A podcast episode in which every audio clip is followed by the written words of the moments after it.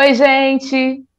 Eu sou Marcele Carvalho, está começando mais um Splash VTV ao vivo. Muito, muito, muito boa tarde, muito, muito, muito bom saber que vocês estão aí do outro lado assistindo a gente nesse finalzinho de ano, hein?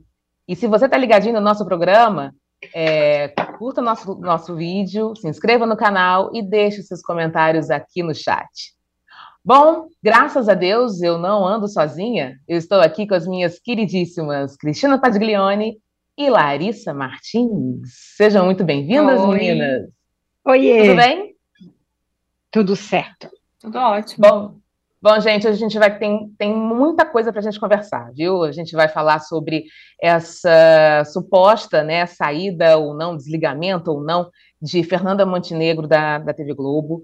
A gente vai falar também da despedida do Galvão Bueno, da narração, as novidades do BBB 23 e, claro, os melhores e piores do ano numa roupagem diferente. A gente vai falar como se fosse uma versão retro, retrospectiva 2022.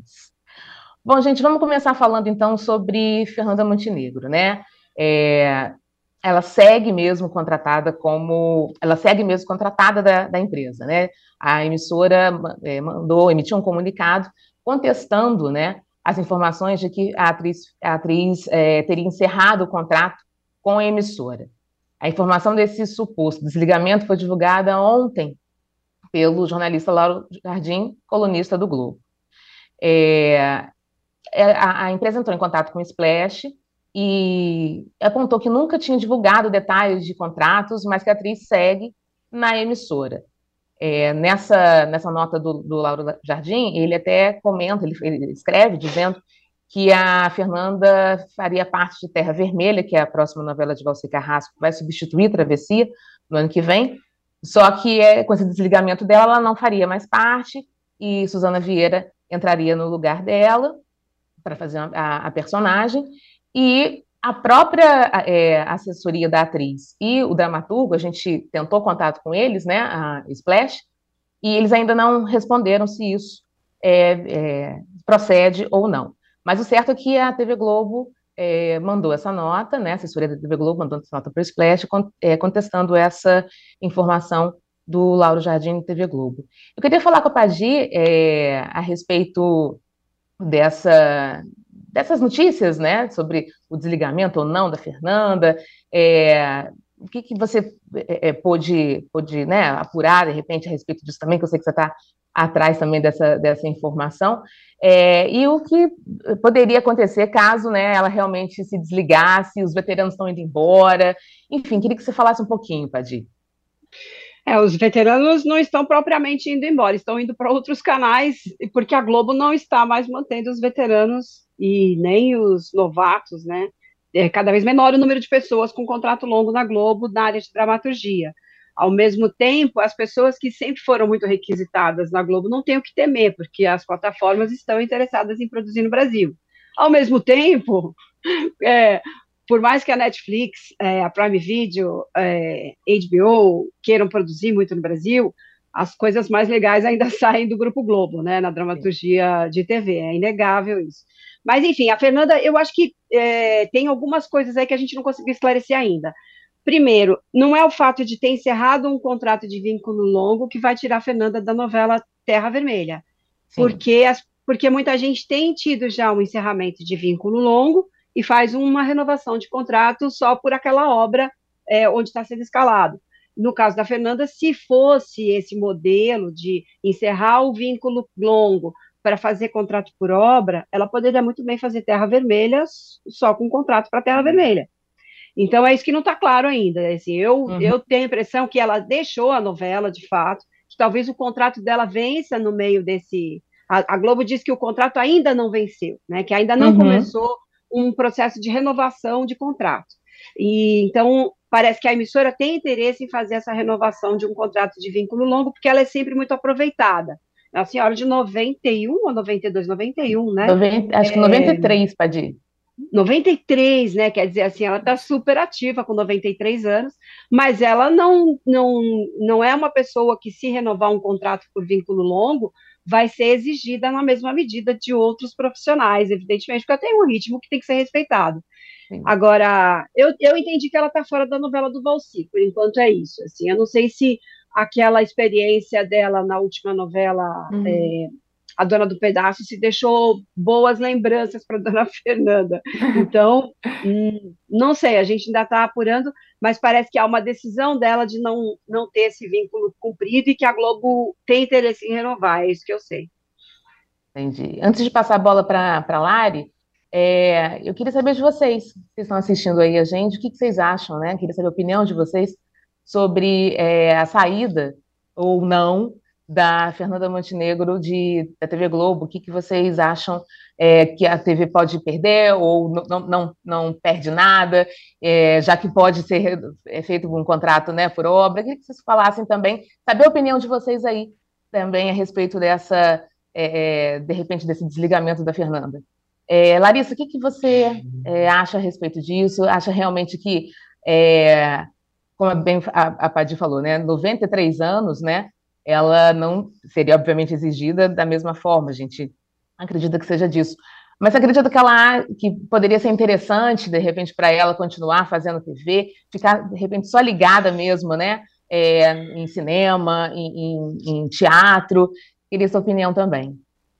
Eu acho que com 93 anos você começa a escolher ainda mais as suas batalhas, né? Então, assim, é. É, acho que não, é, é, muita gente ficou chorando, ah, não sei o que, a Globo está perdendo todos os grandes talentos. Não está perdendo, né? Faz contrato por obra quando precisa, quando interessa o ator e a Globo. Não acho que necessariamente cortar o contrato de vínculo longo seja um modo de não, não dar valor a Fernanda Montenegro ou qualquer coisa do tipo. E ela sair da novela do Valsir, acho que é uma escolha total válida, né? Pode ser que realmente a, a última experiência que ela tenha tido com o autor não tenha sido das mais legais e tudo mais e provavelmente ela pode ter outros projetos também, com 93 anos, você vai escolher, ah, prefiro teatro, prefiro uma série, de repente tem outra plataforma, né, tem tantas coisas aí sendo feitas por outros lugares, é, acho que, enfim, acho que é natural, a Globo vai começar a ter muito menos contrato desses vínculos longos mesmo, eu acho que talvez só faça sentido para quem emenda uma novela na outra, e talvez é, atores mais jovens, né? Sei lá, o Nicolas Prates que emenda uma, Todas as Flores já numa novela da Sete e tudo mais. Agora, esses atores que vão fazer um trabalho por ano, parece que realmente não vai fazer sentido para a emissora enquanto, enquanto empresa, né? Acho que esse tipo de vínculo realmente vai ficar cada vez mais raro. Exatamente. É o que tem que ser. O que, tem, o que a Globo tem tentado fazer também é, é, é trabalhar um planejamento com menos mudanças, né? Porque quando uhum, você sim. não tem os, o cara à sua disposição, você tem que fazer uma reserva na agenda, principalmente desses profissionais mais requisitados. A dona Fernanda, eu falei aqui de streaming e TV, mas a dona Fernanda é super requisitada para cinema, e cinema uhum. tem coisas muito interessantes acontecendo que não necessariamente estão mais vinculadas a Globo Filmes, né? Uhum. Então, é, na hora de você dizer assim, não, eu não preciso ter a Fernanda o tempo todo, quando você quiser a Fernanda, tem que reservar dois anos antes, né? e aí não ter essa história de, no meio do caminho, trocar uma novela pela outra, que eles é, trabalham com um planejamento bom, sim, muito melhor do que antes, mas eles ainda fazem muitas mudanças no meio do caminho. Né? Exatamente. Ela estava num projeto aqui é, grande e, e, muito importante, que é o Longa, né, a gravação do, do Longa de Dona Vitória, né, aquela contracena com a Linda Quebrada, é, vai ser dirigido pelo, né, é, pelo Walter Salles, enfim. Então tem projetos, como bem você falou, Padia, tem projetos no cinema, assim, que, que são, acabam, né, de repente, sendo até mais interessantes. Isso é, é a minha opinião, tá, gente? Não tô ela, ela que é dela, não. Foi, foi, foi indicada ao Oscar por um filme do Walter Salles, uhum. né, por uhum. Central do Brasil. Então, é claro que tem uma relevância imensa aí, né? E a, se pensar, o próprio streaming da Globo está entrando numa pasteurização aí para acompanhar os gigantes é, os gringos, então os trabalhos autorais que esses profissionais é, mais tarimbados merecem e, e, gostam de fazer, como disse a Lari, se é para sair de casa com 93 anos, que seja um grande negócio, né? É, então, uhum. é, eu acho que é uma escolha até acertada aí, né? Exatamente. Vamos dar uma voltinha aqui, é, saber o que os internautas realmente estão pensando a respeito disso. O Emílio Fernandes disse o seguinte: acho que são coisas que acontecem. Vi que ela tem outros projetos. A Gaia falou: quem perde nessa história é a Globo. Eles estão perdendo os bons atores e contratando uma nova leva sem talento. O Richard Prado, gente, a mulher é um ícone da TV brasileira. Claro que ela pode voltar quando quiser, as portas sempre estarão abertas. Não se esqueça uhum. que ela tem mais de 90 anos, galerinha. Então, realmente as pessoas é, às vezes pensam né, que está sendo descartada, tá, mas não, ela faz as próprias, ela já, já tem é, é, idade e, e, bagagem suficiente para escolher né, os projetos, os trabalhos que ela, que ela deseja, que ela quer. Né? Então, a gente, a gente ainda vai ter Fernanda Montenegro por muito, muito tempo aí, se Deus quiser, é, tanto no cinema quanto no, no teatro também, e também na televisão os projetos que ela achar interessante. Por falar em despedida, não estou dizendo que é uma despedida, tá, gente? Mas essa que a gente vai comentar agora é uma despedida da narração.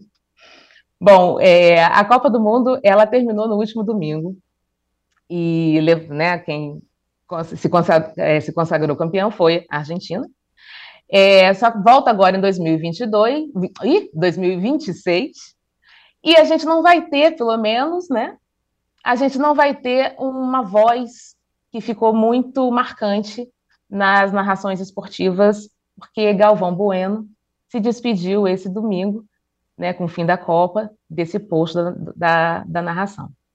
É, e a gente já vinha comentando aqui, acho que semana passada, acho que a Padir também chegou a comentar, a falar sobre, né, essa, no giro, essa despedida do Galvão, no último, no último jogo, no final da Copa, né? E foi assim, não sei se chegaram a ver, mas o, o Fantástico acompanhou, né? Toda essa trajetória, botou uma matéria, né? Acompanhou todo esse último dia do, do, do Galvão como, como narrador, né? Foi uma, uma matéria bem, bem emocionante, ele se emocionou muito, e a gente pôde ver algumas partes, assim, né, específicas nessa matéria, dessa emoção do Galvão. E queria começar com o Padir. Eu, bom, eu quando fala em esporte, fala em futebol principalmente, né, vem à minha cabeça o a voz do Galvão Bueno, né?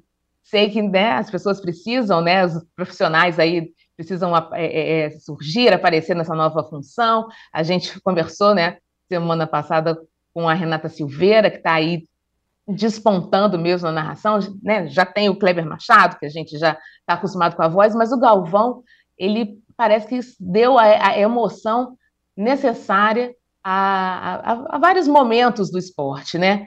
E não tê-lo mais nessa, nessa, nesse posto pode parecer um pouco estranho para quem é fã dele, né? Queria que você falasse também, Padir, como é que você vê essa despedida, assim, do Galvão desse posto, né?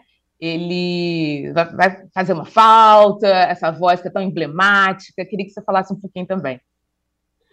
É, eu, eu penso que hoje a gente não tem ninguém no nível do Galvão, senão também a Globo já teria feito essa sucessão antes, né? Mas me parecia impossível. Teve um momento que o Galvão é, foi mais alvo de haters, de uh, comentários negativos, aquele cala-boca Galvão, Galvão, né? Sim, é, sim. E, e ele, ele virou isso de uma maneira exemplar, ele sai de cena como narrador agora como uma figura muito mais aclamada no Twitter do que detonada. Tem, uhum. quando, quando, quando é detonado, é detonado com bom humor, não existe um ódio, você vê que não existe né, essa figura, que essa, essa motivação que parece que existia uns anos atrás com ele, sumiu completamente.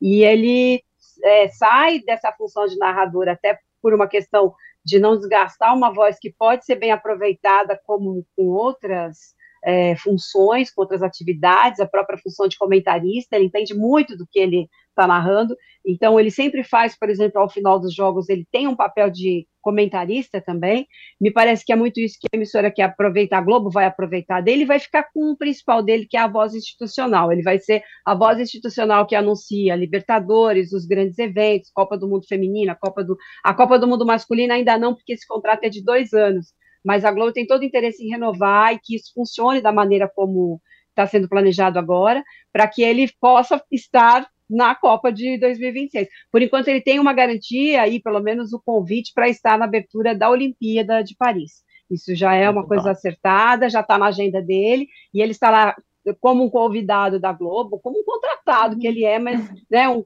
um cara que é contratado e é convidado é sempre uma convocação, nunca vem um convite, né? mas é claro que ele está adorando poder participar disso, porque é a vida dele. Ao mesmo tempo, a gente vai conhecer um Galvão diferente, com outra talvez até com outro jogo de liberdade, de flexibilidade nas plataformas digitais, porque ele quer ter um canal dele, ele quer ah, ser um publisher, né? Como ele disse em entrevista para a Folha, em agosto, isso está mantido. Ele tem um contrato com a empresa do Felipe Neto e do João Pedro Paes Leme. Então é isso que a gente vai ver. A gente vai ver um Galvão em outros lugares e ao mesmo tempo a Globo fica com o principal, que é a voz é, de, de a voz institucional dos grandes eventos esportivos. Mas eu acho brilhante essa virada que ele deu, né? E sempre foi muito grande, mas tinha essa motivação antes de gente que amava e odiava, e isso praticamente desapareceu, né? O ódio praticamente desapareceu numa acho que numa contramão do ódio que se acendeu no país para outras coisas, para né, o ódio, o próprio ódio do Twitter, que é muito virulento. E, é. Então, eu acho, que, eu acho que o Galvão é um vitorioso nesse sentido, e fora aí toda a carreira que construiu. Antes de passar para Lara, eu vou fazer aquele, aquela convocação aí para vocês.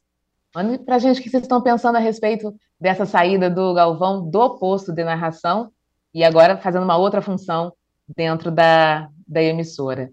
Lari, e para você, assim, eu, eu fico lembrando do, de vários bordões né, que ele é, é, lançou e a gente usa até, até hoje, né? O Haja Coração. Quando a novela Haja Coração, né? É, estreou, eu ficava pensando justamente nisso, toda vez, Haja Coração, ficava pensando nisso. E tantos outros, né? Vai que a tua Tafarel, é tetra, tetra, isso tudo, né? Essas, essa emoção né, que ele passa toda vez que ele está narrando algo muito, muito específico, né? Fica ali dentro da nossa, do, da nossa cabeça, né?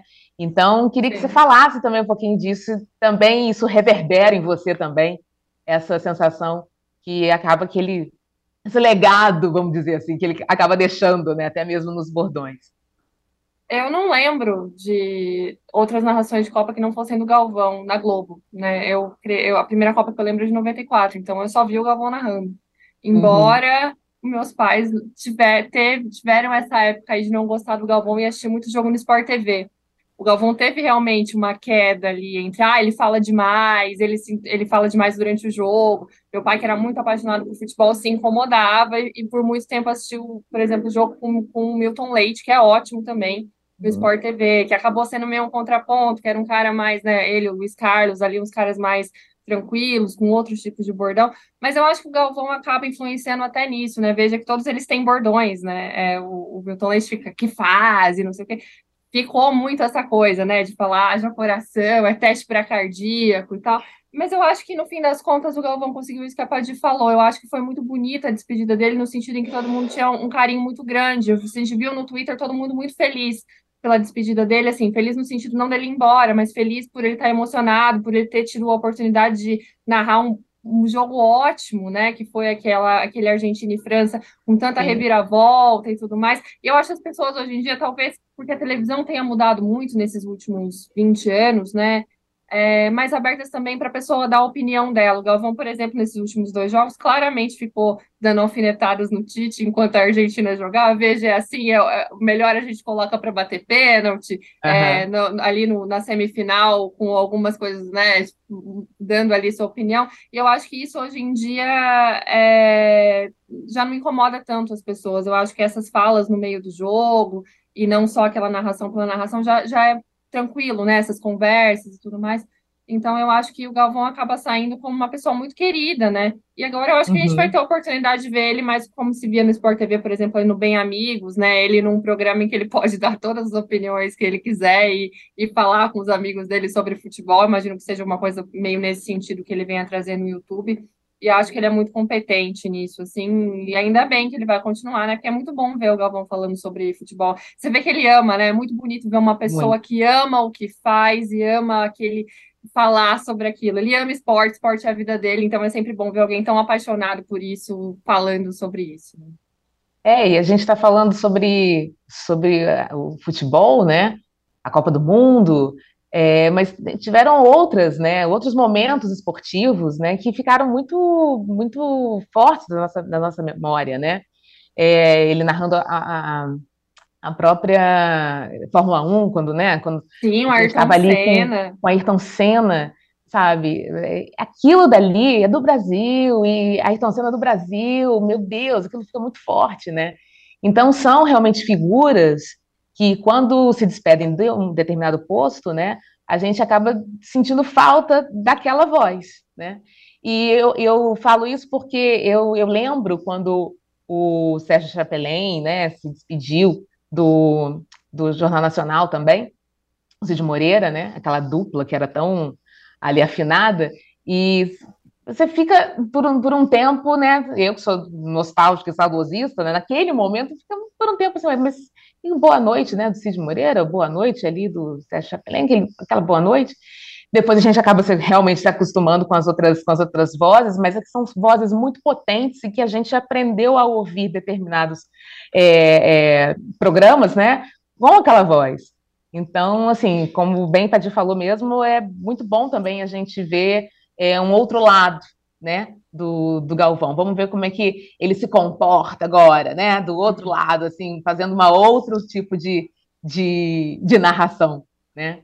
E isso é muito bacana. Eu queria saber de vocês aí, mais uma vez, o que vocês acham, o que vocês estão achando, meus internautas queridos, nossos internautas queridos, sobre essa despedida do Galvão e sobre essa, essa nova função dele agora mais institucional, né? E aí a gente está esperando aí vocês aí para falar com para dar sua opinião. É, a gente pode agora tocar também num outro assunto, já que a gente está falando de, de despedidas, né? É, porque na verdade não é uma despedida, na verdade é um reencontro né, para ano que vem, como a gente estava falando sobre, sobre BBB, né, que é um dos temas que a gente vai tocar aqui.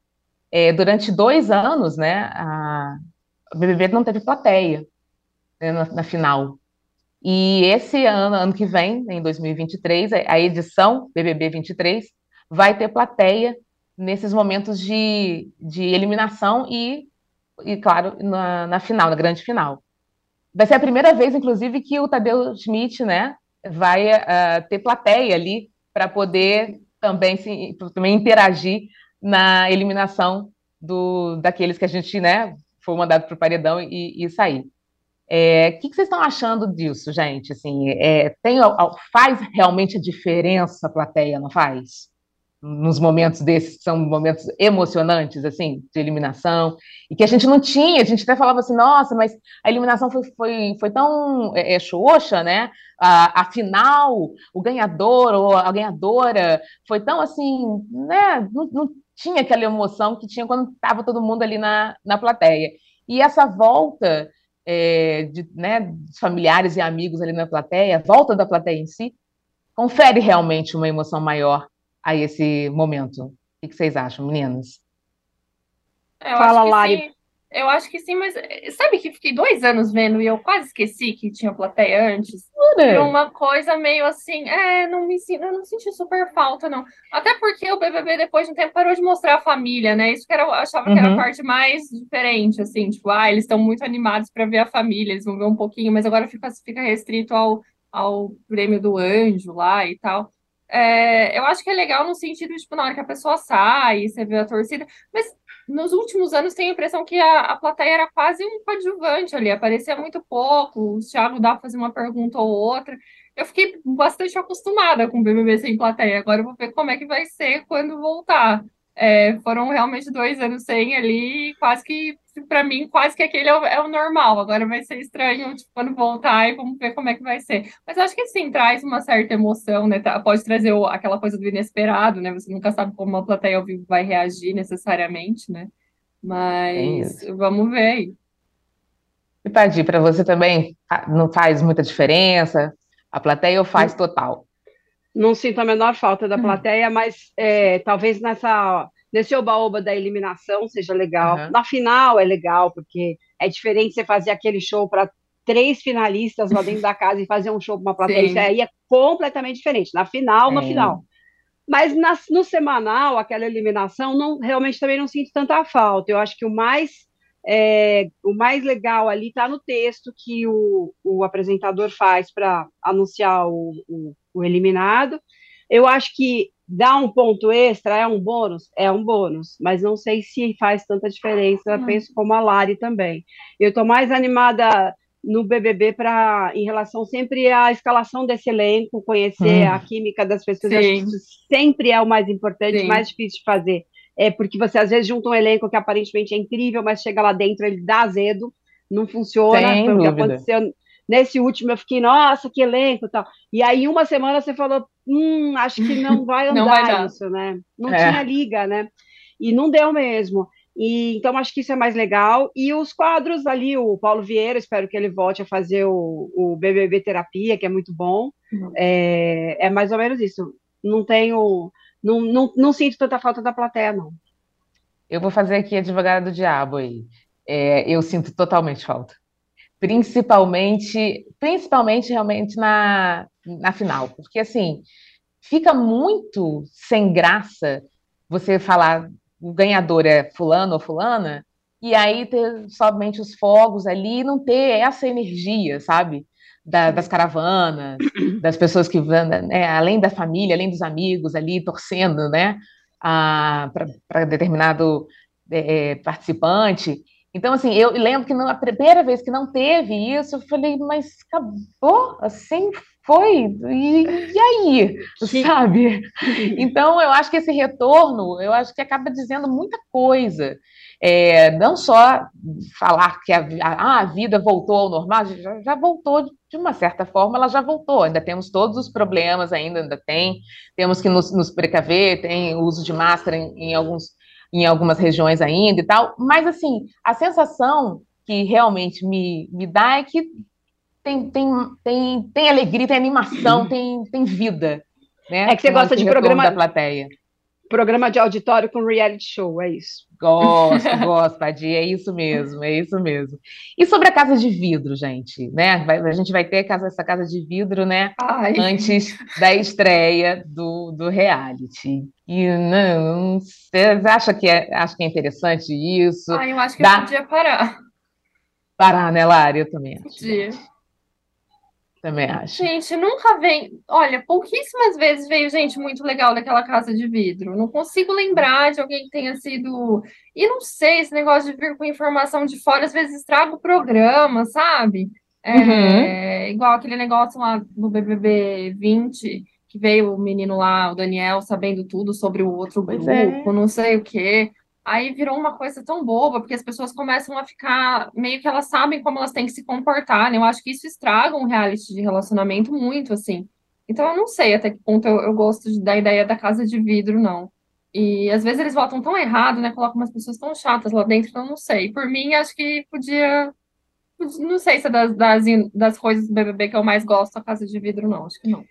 Eu acho que é um recurso do, do- da direção para salvar o programa. Então, quando Sim, o programa sim. Você, né, Sim. você vê na primeira, segunda semana que ele não está dando muito jogo e tal, tem um. tem- é, é um banco de reserva, na verdade, né? É. Você fala assim, ah, posso, posso trocar o jogador. Aí não troca, mas quando você coloca um outro elemento novo, ele traz realmente, ele transforma aquele ambiente, por, por mais apático que ele seja, né? Sempre um elemento novo vai transformar um pouco aquele conjunto de pessoas que estava ali. Você troca um ator de uma peça, se acrescenta alguém, a- o espetáculo muda, né?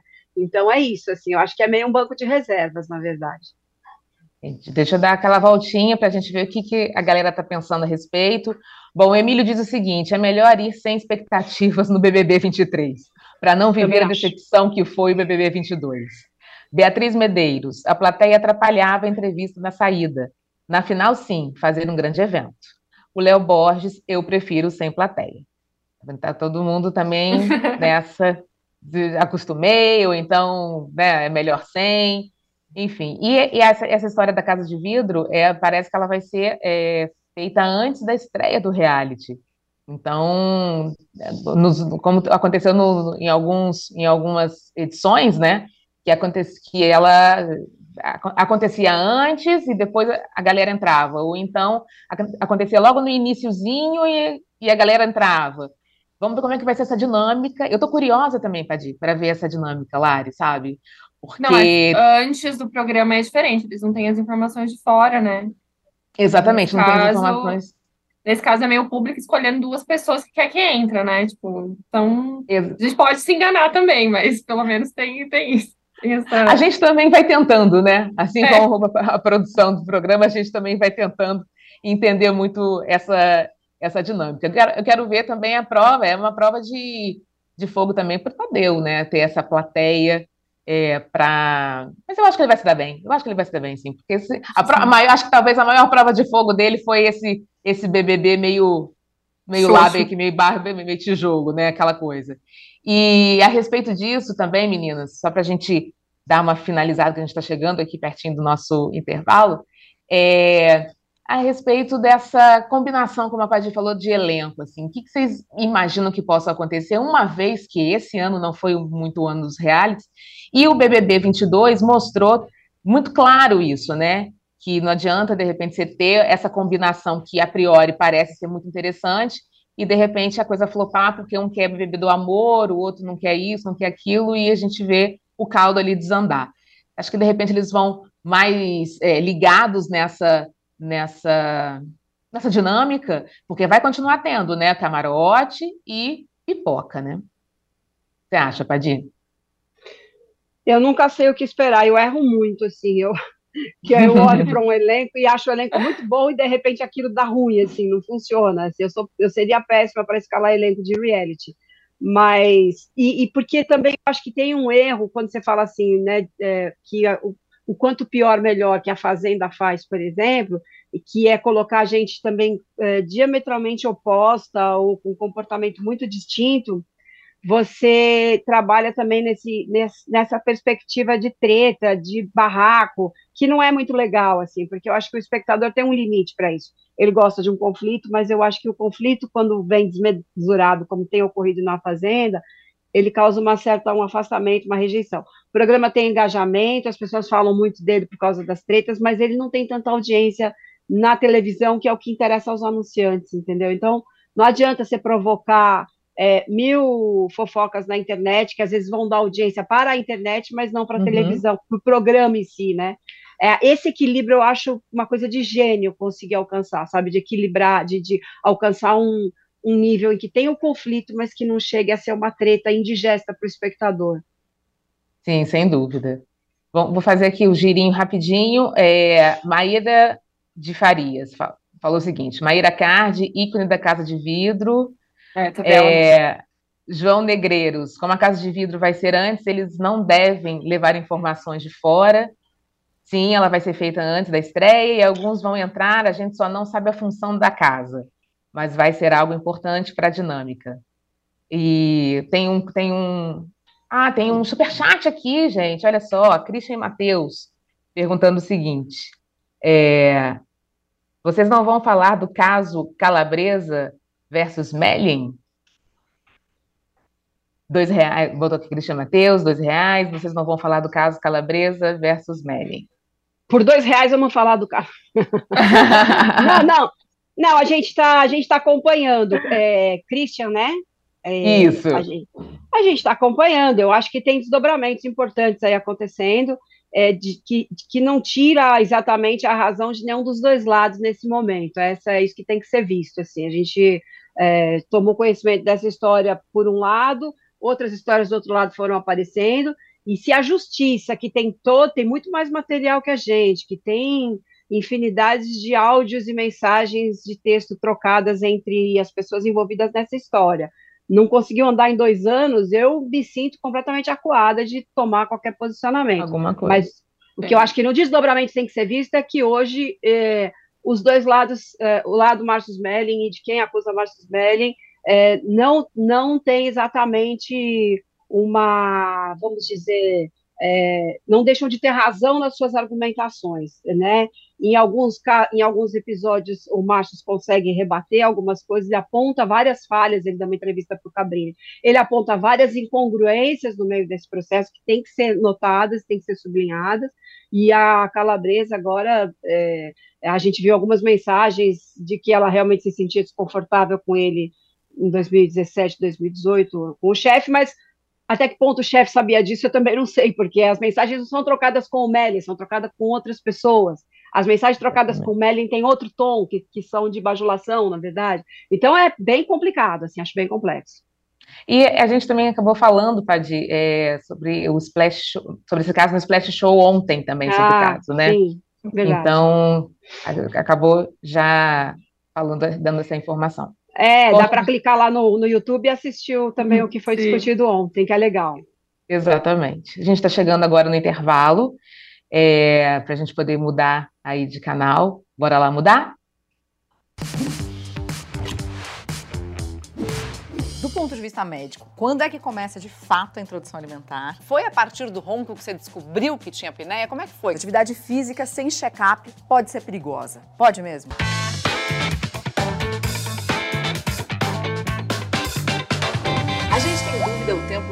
Todo, né? Sobre tudo. E não tem nada melhor do que tirar essas dúvidas com especialistas e pessoas que já passaram pela mesma experiência. Eu recebo assim uma enxurrada de mensagens, principalmente de mulheres que descobriram câncer na tireoide por minha causa. Na quarta temporada de Conexão Viva Bem, a gente vai falar sobre gestação, alimentação infantil, distúrbios do sono, problemas na tiroide, meditação e uma porção de outros temas importantes. Mãe tem uma culpa, né? O bom de trocar informação é que você fala, não, cara, também ela erra. A gente ainda revela o que é mito e o que é verdade sobre esses assuntos e se atualiza com as últimas notícias que saíram sobre todas essas questões. Eu não vou mentir, não. Tá imperdível.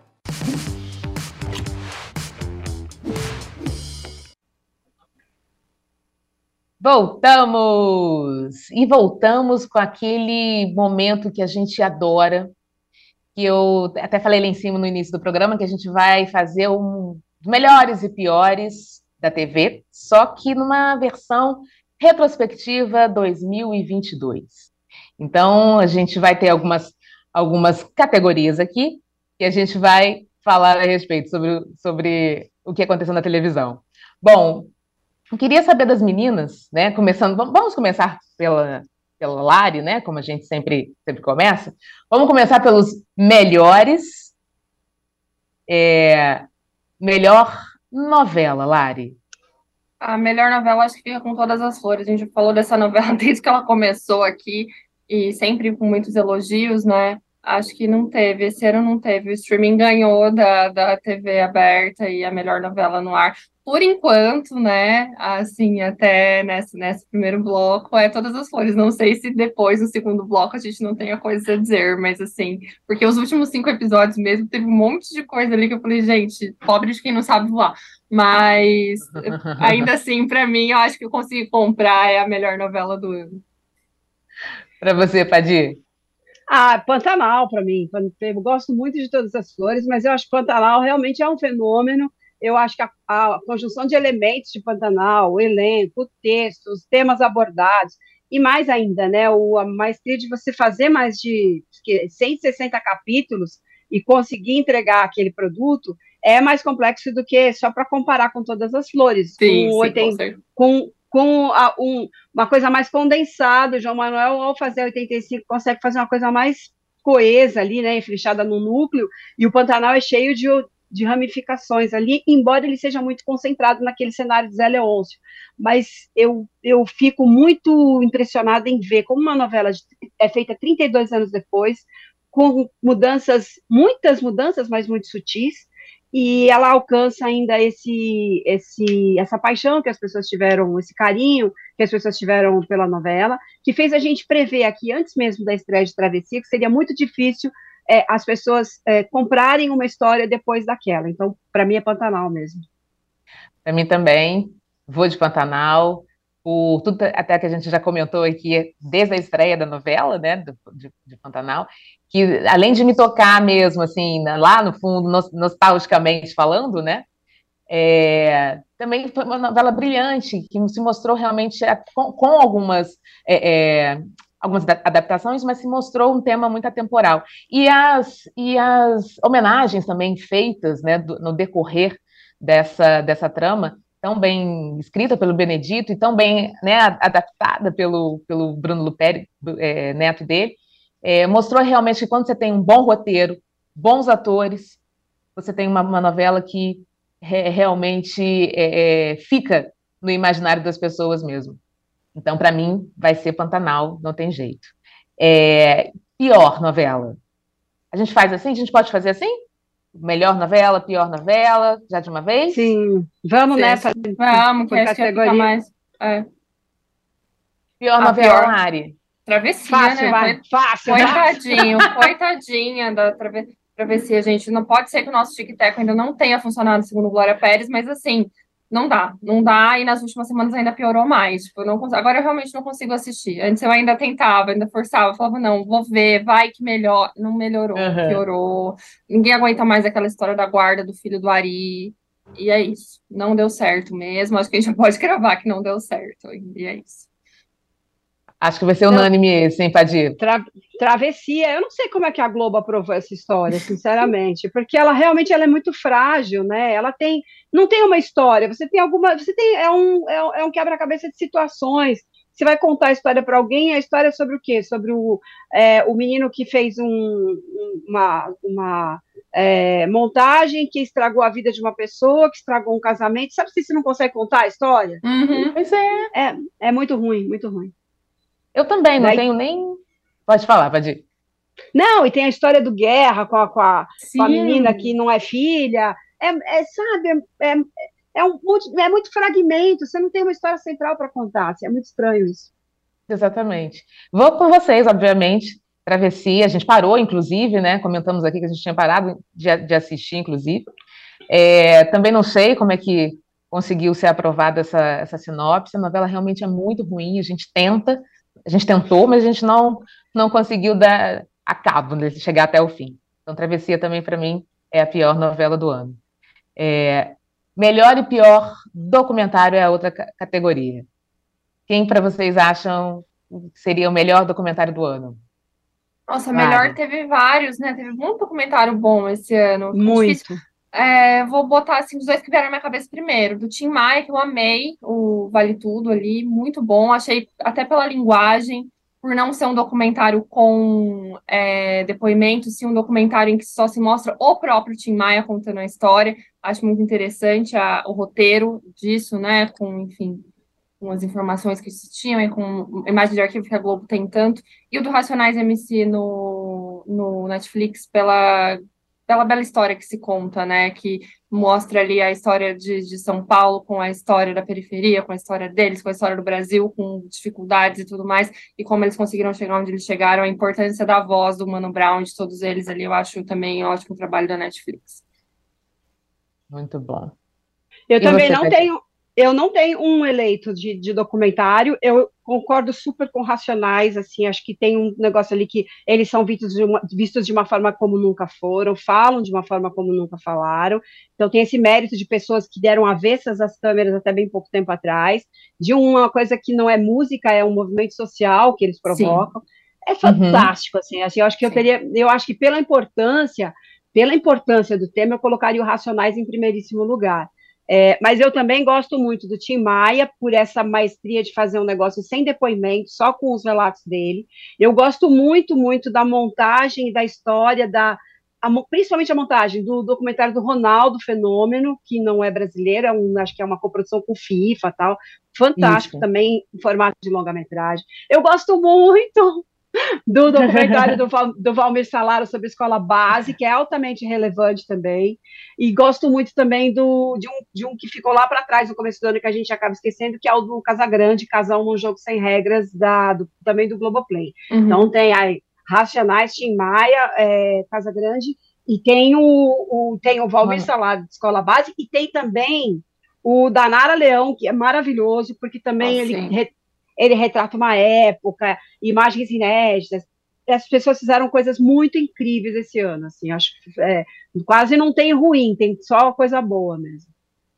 É, eu vou no Ronaldo, fenômeno, justamente é esse que você está colocando aí nos seus, nos seus tops aí, Tadi, porque em época de Copa, principalmente, né, você fica mais ligada nessa história do futebol. Então eu fui assistir, eu fiquei realmente muito impressionada com tudo que passou ali. A gente sabia algumas coisas, né? Mas quando vem documentário mesmo, né? É, a gente fica impressionado com algumas informações que a gente nem, ou sabia e esqueceu, ou então a gente não sabia. Então, assim, foi muito é, é impactante para mim é, saber toda a trajetória desse direitinho, contada direitinho, né, editada direitinho ali, é, desse cara que virou realmente um fenômeno e de repente caiu e de repente levantou e a redenção dele foi o pentacampeonato. Então, para mim também foi foi o Ronaldo fenômeno melhor do ano. O pior, então, lá. Vamos fazer o seguinte: A gente fala o pior do, do, é, do documentário, depois a gente vai nas outras categorias fazendo melhor e pior, melhor e pior, melhor e pior. Vamos fazer o, o ah. pior da, da categoria documentário, Lari. O pior para mim foi o da Flor de Lis na Globoplay, que, né, série documental, eu achei que realmente faltou bastante para eles. E até esqueci de falar, em True Crime, o da Daniela Pérez é, da HBO é muito bom, é muito bom é, o modo como eles contaram a história e trouxeram muitas coisas. Mas o da Flor de Lis na Globoplay é, é bem mais ou menos. Para você, Sim, Vou endossar também, eu acho que foi um erro produzir esse documentário da Flor de Lis no calor do, do, do julgamento, foi um oportunismo, eu acho ruim isso, porque uhum. era uma maneira de pegar carona na história, sem distanciamento. Um documentário não é hard news, entendeu? Não dá para você fazer. É o jornal, Sim. isso existe documentário. Você faz o jornal do dia e depois de um tempo você é, captura aquela história, reúne aquilo e faz uma análise à distância daquilo. Não dava para ter sido feito no calor da situação. Então é Flor de Lis mesmo. Voto também com as relatoras, como diz meu querido Chico Barney. Não tem como fugir disso. Também achei um, um, uma, uma espécie de oportunismo mesmo fazer isso na, no calor dos acontecimentos. Então, Flor de Lis também da, da Globoplay, para mim foi o pior é, é, documentário do, do ano. Vamos de melhor e pior série do ano. Agora que o bicho pega, agora que o bicho pega. melhor série, as que das que eu assisti, eu não assisti tanta série nacional esse ano, mas a melhor, eu acho que eu coloco com Turma da Mônica Laços da Globoplay, achei muito bonitinha para criança. Era para criança, mas eu assisti, achei e foi uma grata surpresa. Eu que cresci com Turma da Mônica e não achava que ia gostar de atores fazendo os personagens que eu sempre vi em desenho, achei que eles fizeram um trabalho ótimo. Também menção aí para o Rei da TV, que gostei muito. Achei uma boa história divertida sobre o Silvio Santos, assim. E o pior, Maldivas na Netflix, que das que eu assisti. Achei, nossa, fizeram hype com essa, com essa série, uma série que ah, era para ser um, mistério de uma pessoa que foi assassinada e ela é toda muito chata, então não gostei. Não. Muito Você bom, Mari. Eu vou, eu vou no melhor, eu, eu vou citar Rota 66, que é a história do, da adaptação do do livro do Caco Barcelos, com a figura do Caco ali representada pelo Humberto Carrão, que é lindo. O Humberto Carrão é lindo e o trabalho é lindo também, então ficou muito legal, assim, né? A adaptação ficou maravilhosa. Maravilhosa. É, mas é uma história também que a gente tem que, infelizmente, ela é atual, né? Sobre é, e ela está hoje um pouco no campo das milícias, mas assim, de pessoas que se que tomam o poder sem, sem a gente ter dado carta branca para essas pessoas, no caso aí a, os policiais, né, as histórias das, das torturas do, que os policiais faziam e matavam, principalmente o pessoal da periferia. Então é muito bacana mesmo a, a adaptação do Rota 66. E eu citaria no pior também Maldivas, também vou ficar com Maldivas, que é principalmente. Primeiro porque é ruim mesmo, mas, mas assim, é evidentemente a pior porque houve uma, uma tentativa de gerar expectativa altíssima com aquilo Sim. e foi muito ruim. Exatamente. No meu melhor, eu vou com Encantados, da Globoplay. Boa que série também. deliciosa. Que série deliciosa. É, ali tá, tá a representatividade que a gente sempre é, fala, né? Em ter nas produções, da gente poder se ver ali naqueles personagens, se ver é, é na, naquelas histórias, né? Então, assim, todo o elenco está muito brilhante. É, eu, foi uma grata surpresa, eu fui sem expectativa. Quando eu vi aquilo, eu falei, gente, quero mais, quero mais, quero mais. Então, para mim, vai ser Encantados como melhor. E pior, não tenho nada além acrescentar sobre Maldivas. Vocês já disseram tudo, é isso mesmo. Eu tentei também não consegui chegar muito ao, ao fim e querer que, que tivesse outras temporadas, né? Então, vai. Foi cancelado, inclusive, né? Pois é, exatamente. Vamos com Maldivas, Acho... que inclusive foi cancelado. É, eu queria só indicar também entre as melhores a segunda temporada de Manhãs de Setembro, que também é sensacional, que está no Prime Video também, só para completar. Muito bom. E melhor e pior atuação do ano, gente? Lari, quem você acha que brilhou e quem você acha que flopou no ano, em termos de atuação? Ai, a melhor eu vou dar para Letícia Colim em Todas as Flores. É, eu gostei muito. Mas tem muita gente de Pantanal também, assim, que foi muito bem. É, mas vocês vão falar, provavelmente, então eu vou dar para Letícia Colim todas as flores. É, a pior, não vou falar da Jade, coitada, né? Não, tipo, realmente foi uma, um erro de escalação, mas eu não acho que seja tão culpa dela. Agora, em Travessia tem muita gente que tá ruim. E o Humberto Martins e o Rodrigo Lombardi ali, eu acho que eles estão muito fora de tom. Então, aqueles papéis ali tá muito difícil para mim comprar. Eu acho que eu vou dar para eles ali que tá difícil. Não sei se é um erro deles ou da direção, mas muito complicado. Aquele guerra ali, muito complicado. É. Sim. É, eu vou ficar a melhor atuação, vou ficar com o Marcos Palmeira, porque é, o cara carregou, apesar, veja bem, carregou a novela, não quer dizer que estava tudo em cima dele, um elenco fabuloso, assim, e, e o próprio jogo dele com o Dira Paz ajuda a, a atuação dele a, a ser eleita aqui por mim como a melhor do ano. Então tem muito dessa parceria dos dois. Mas é muito difícil você concentrar um melodrama, uma novela, um folhetim em torno de uma figura masculina. E ele consegue fazer isso em 160 capítulos de uma forma muito sutil, é, com uma prosódia que eu tudo bem, eu não estou lá no, no, Pantanal para saber se ela é autêntica, mas eu comprei completamente aquela prosódia dele, que é muito distante da prosódia carioca dele.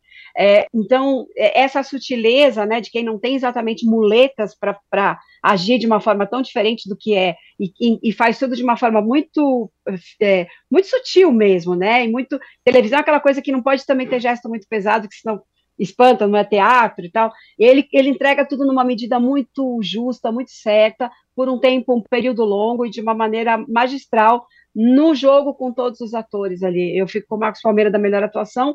É, vou, vou concordar muito com a história do Humberto Martins e, e do Lombardi, em Travessia como as piores, mas eu vou ficar mesmo com a Jade. Eu acho assim, não é culpa dela, mas é culpa dela. Ela entrou eu no barco. É, sim convidaram ela para entrar no barco, ela entrou. Então, é, eu acho que faz parte do ônus, está no pacote, assim, você ser aplaudido ou ser vaiado, mas o importante, aí o meu recado para a Jade é não ser, não passar indiferente, isso ela não está passando mesmo, então acho que ela pode estudar e conseguir conquistar aí um, um, um terreno melhor nesse campo de dramaturgia, mas enquanto isso eu vou dizer que ela é o pior mesmo, assim, acho inclusive que ela afeta esse andamento da novela que a gente acha tão ruim. Exatamente. Bom, eu vou de Isabel Teixeira, em Pantanal. Perfeita. Que foi Maria Broaca.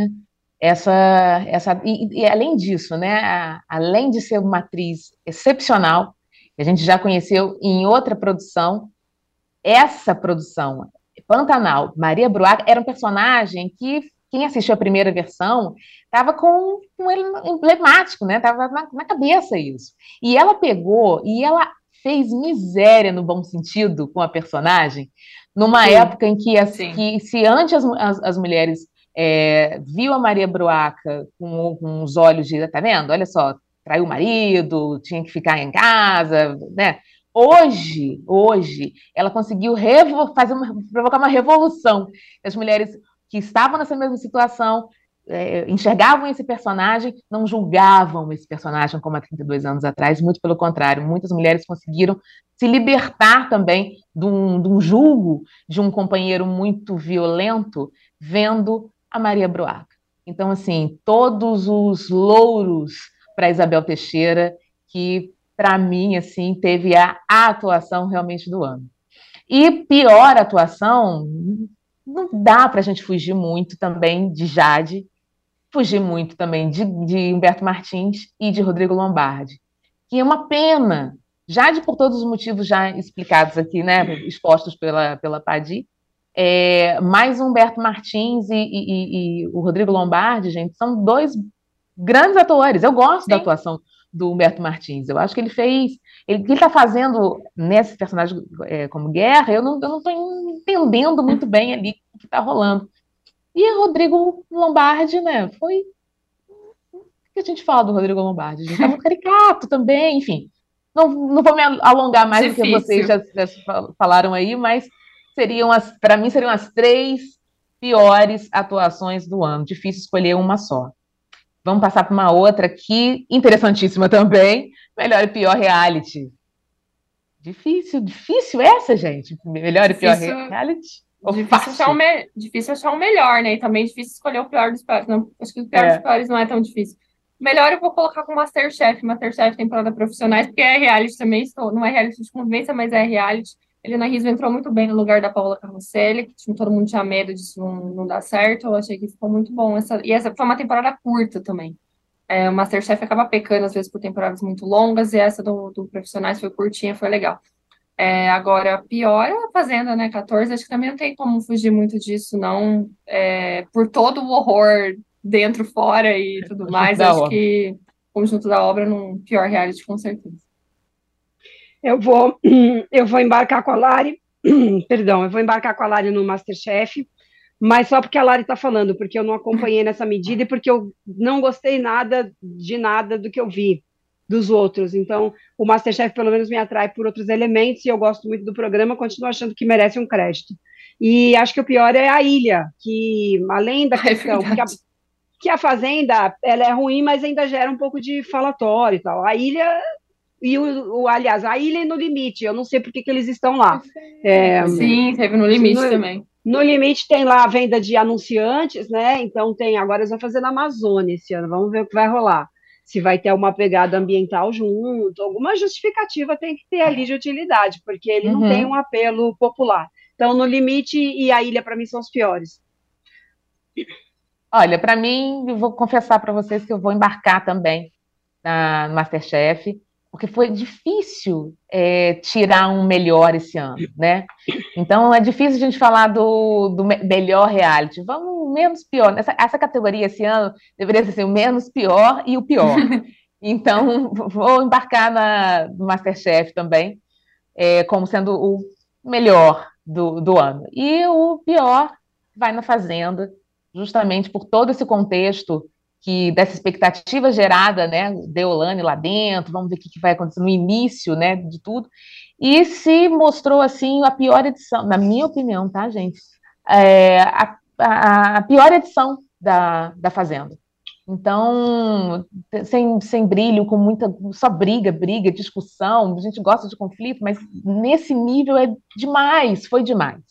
Então, criou até um certo ranço a respeito. Então, para mim, o pior vai ser a Fazenda 14. E melhor e pior momento. Não, mentira, pulei um aqui. Pior, melhor e pior apresentação. Para quem vamos dar né, essa, esse troféu do melhor e pior apresentação, Lari?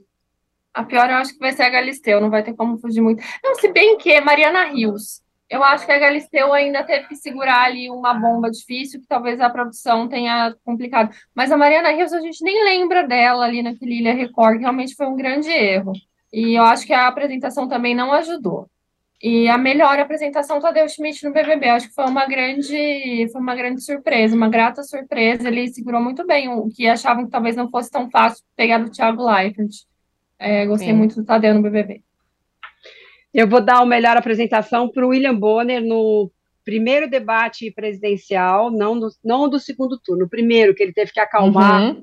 o falso padre, é, que ele teve que. Não lembro agora se ele foi no primeiro ou no segundo, que ele, ele se deu um direito de resposta, mas vamos dar pelo. Então, vamos dar pelo conjunto da apresentação dos debates para o Bonner.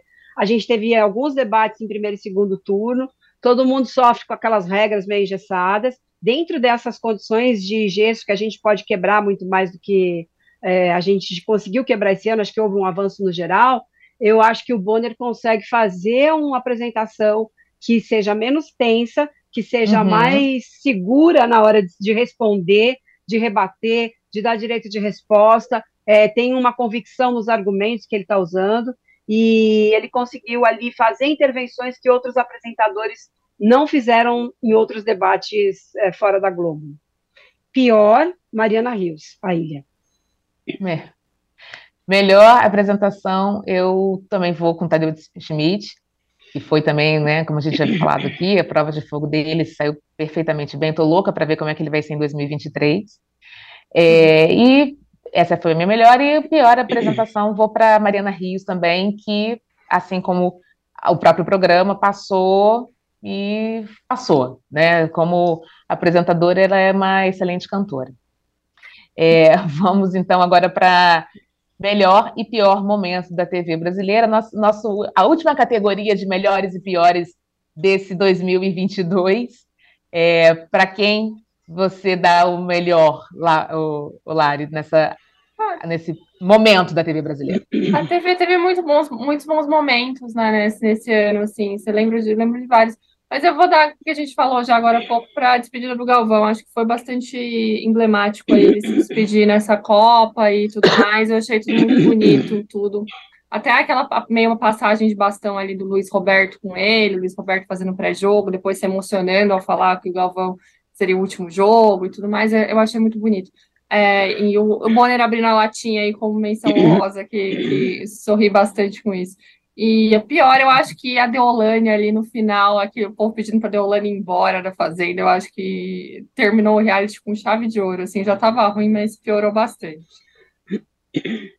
Você, Padir? Acho que o melhor momento é a despedida do Galvão mesmo, né? Porque são 40 e tantos anos de é, televisão de narração, 41, acho, né?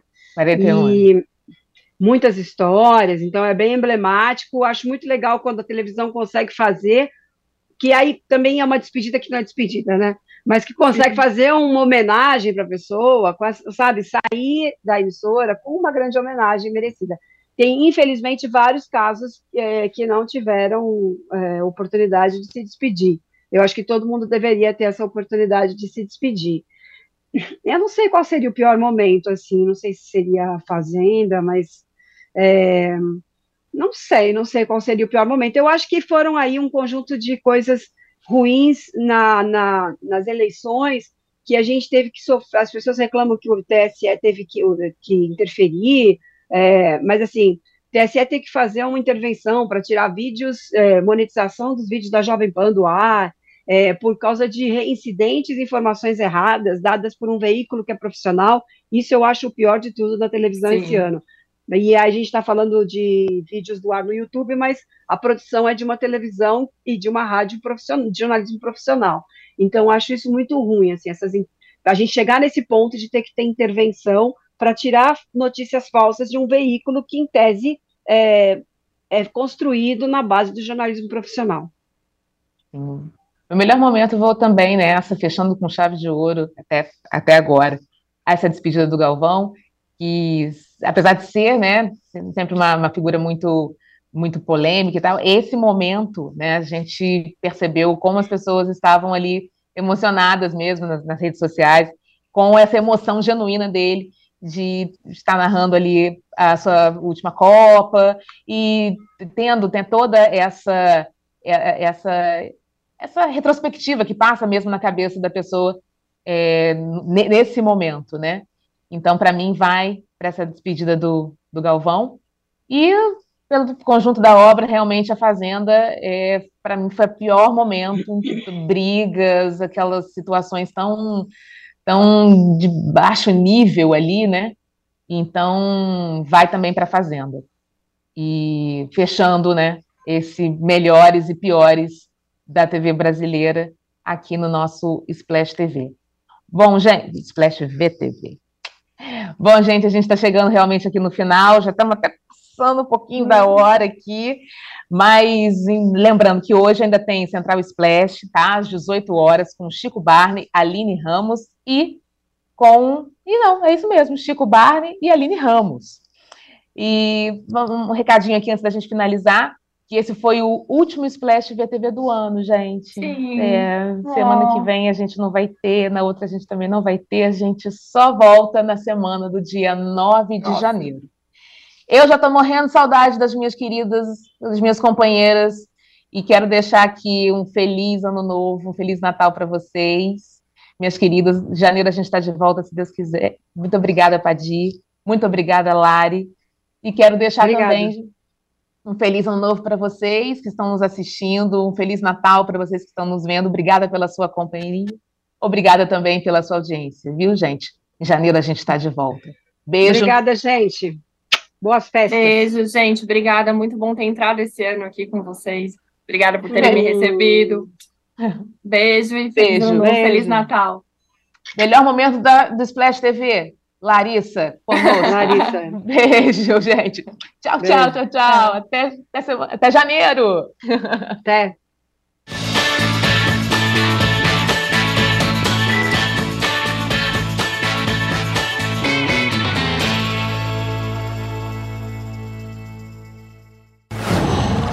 Qual?